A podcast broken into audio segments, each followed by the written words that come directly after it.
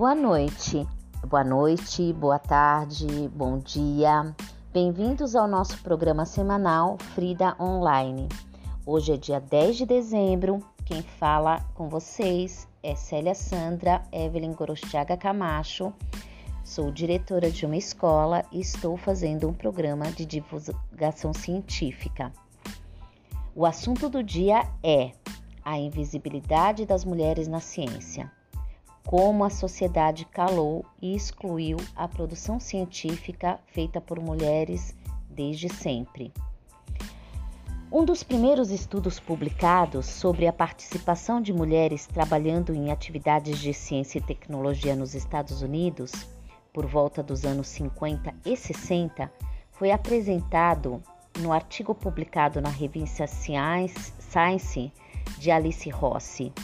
Nos dados apresentados, mostravam que havia uma participação muito reduzida de mulheres empregadas em atividades de ciência e tecnologia, principalmente nas áreas de engenharia. Elas representavam cerca de 1% do total de empregados.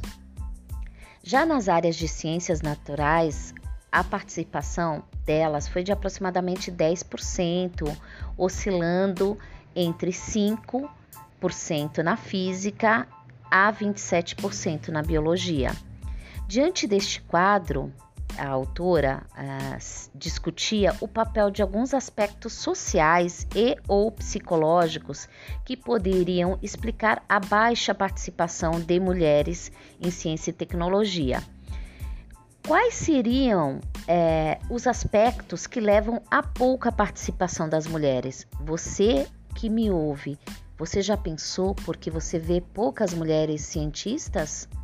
Você já pensou por que, apesar de nós estarmos em grande número nas escolas, nas universidades, nós não temos a nossa produção científica divulgada?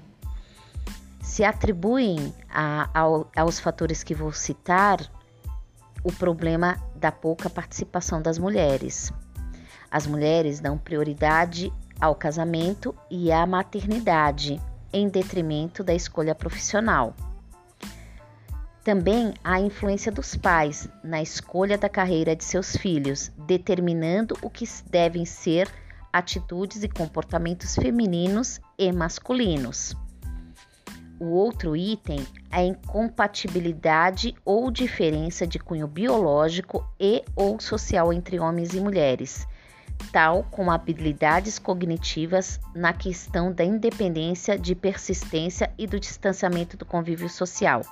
É óbvio que isso se refere a preconceitos que existe na ciência. Mas nós aqui vamos chamar vários especialistas, vários estudiosos para discutir acerca do porquê somos excluídas, apesar de sempre estarmos nos bastidores.